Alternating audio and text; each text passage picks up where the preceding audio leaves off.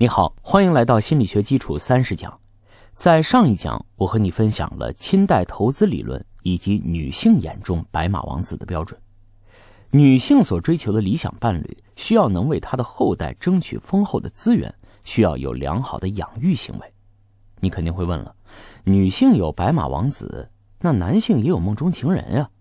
那么男性在亲密关系中追求的又是什么呢？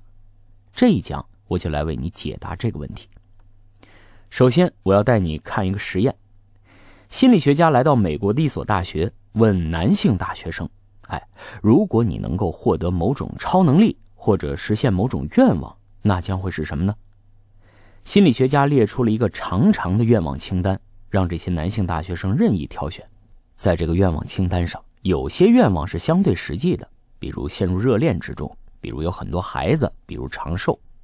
有些愿望呢比较魔幻一点。比如穿越古今的时间旅行，比如看透人心的读心术，比如和上帝在一起，比如成为拯救地球的超能英雄。这些愿望听起来都让人神往，测试者挑的是眼花缭乱，打勾的愿望多种多样。但是呢，基本上没有任何一个愿望是超过半数以上的男性都想要实现的。只有一个例外，那就是有超过百分之六十五的男性都选择了以下这个愿望。我想和谁发生性关系，就可以和谁发生性关系。哎，也就是说，男性对性伴侣多样化的期盼，远远超过谈一场轰轰烈烈的恋爱、穿越古今、拥有长寿、拯救地球等等。也就是说，对于男性而言，来到这个世界上的主要目的就是找到尽可能多的女性来传递自己的基因。另外一个调查研究也验证了这个结论。心理学家对未婚的美国大学生做了一个调查，询问他们在不同时间长度里所希望获得的性伴侣数量。在一个月之内，男性和女性一样，都希望能有一个性伴侣。但是，随着时间的增长，男性和女性对性伴侣数量的要求开始出现显著的差异了。在半年之内，女性期望的还是一个性伴侣，而男性就希望在半年之内能有四个性伴侣。随着时间的拉长，这种差距越来越大。在一生中，女性希望拥有的伴侣平均而言只是四到五个，而男性呢，是惊人的十八个。当然，你可能要说了，谁在内心没有一点不切实际的幻想啊？那你看现实中的大多数男性，那不是只有一个女朋友或者妻子吗？不是照样循规蹈矩，合乎社会的规范吗？的确。在现实中的男性看上去的确不像他们在测试和问答当中表现出来的那么饥渴。其实原因很简单，是因为女性没有给他们那么多机会。一旦女性给了男性这个机会，男性在现实中的表现就会比他在愿望清单调查里展现出来的渴望更加强烈。一个在英国牛津大学进行的实地实验，清楚地展现了这一点。心理学家让一个美女在大学校园里随机选择一个男性大学生搭讪，说：“我在校园里见过你好几次了，我觉得你非常吸引我，你愿意今天晚上和我上床吗？”有百分之七十五的男性会非常干净利落地回答道：“好啊。”而剩下的拒绝掉这个美女的男性呢，通常给出的是“我明天要考试”等等听起来很迫不得已的理由。而不是我已经有女朋友了等道德上的理由。当被美女追问到“那如果明天你没有考试，你愿意和我上床吗？”这些男性会毫不犹豫地说：“啊，当然愿意了。”除了这个意料之内的现象外，心理学家还发现了两个非常有趣的现象。第一，当这个美女说“我在校园里见过你好几次了，我觉得你非常吸引我，你愿意今天晚上和我约会吗？”这个时候。只有百分之五十三的男性说愿意，远低于愿意直接发生性行为的男性比例。对一个男性而言，与美女约会不是收益，而是为了和异性发生性行为而不得不付出的成本。另一个有趣的现象是，当一个帅哥以同样的问题去问女性大学生的时候，愿意与帅哥约会的女性有百分之四十七，但是愿意与这个帅哥上床的是零。没有一个女性愿意和一个陌生的帅哥上床，这个结果与男性相比，再一次印证了我们上一讲谈到的，女性在择偶上比男性更加挑剔。在上一讲里，我说到了，因为男性在传宗接代上付出的精力和资源非常少，因此不需要做严格的筛选。那你肯定会问了，男性在择偶上肯定也得有点标准吧？不会是完全不挑，是个女的就行吧？在心理学里有一个术语叫做零点效应，可以回答你这个问题。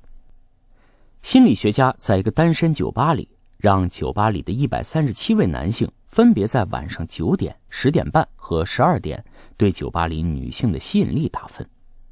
实验结果发现，随着午夜零点的临近，男性对女性的吸引力的评分也逐渐增加。也就是说，随着夜晚时间的流逝。男性如果还没有成功的吸引到一个女性的话，他就会觉得酒吧里剩余女性越来越吸引人。哎，这个效应被称为零点效应。零点效应之所以会发生，是因为男性对猎取性伴侣的机会特别敏感，他们会追求一个东西，就是性的可接触性，也就是说，是否可以和异性发生性接触。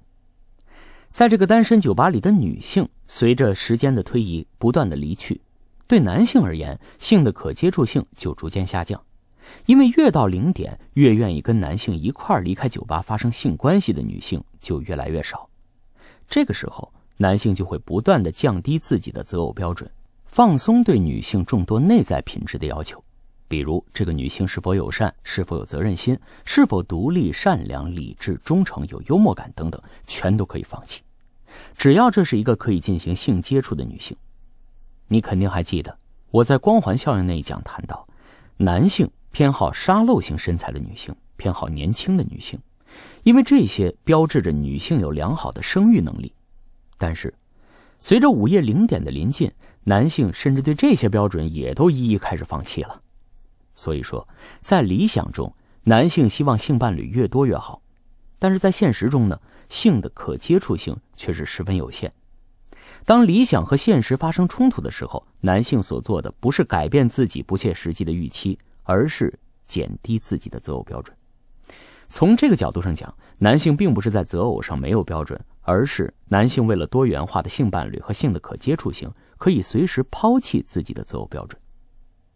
当男性终于与女性发生了性关系，达到了传递基因的目的，这个时候会发生什么呢？这时。其实就进入男性的噩梦阶段，承诺。实际上，男性在两性关系上啊，最普遍的行为就是回避承诺。在中国古代社会，三从四德的封建理念要求妻子嫁鸡随鸡，嫁狗随狗，把女性当成男性的附庸。但是呢，心理学的研究表明，一旦妻子说出“生是你的人，死是你的鬼”的时候，男性此时的感觉不是欣慰，而是恐惧。心理学家调查了已婚男性对婚姻的态度，发现男性在婚姻中有两个常见的恐惧时刻。第一个时刻是在结婚前夜，这是因为结婚前夜标志着他即将从一个自由的人、无拘无束的人，变成了一个必须承担责任的人，变成了一个必须受约束的人。所以在西方有一个专门给单身男性在结婚前举办的单身聚会，来告别他以前混乱的性生活。从此进入一夫一妻的家庭生活。第二个恐惧时刻就是小孩的出生，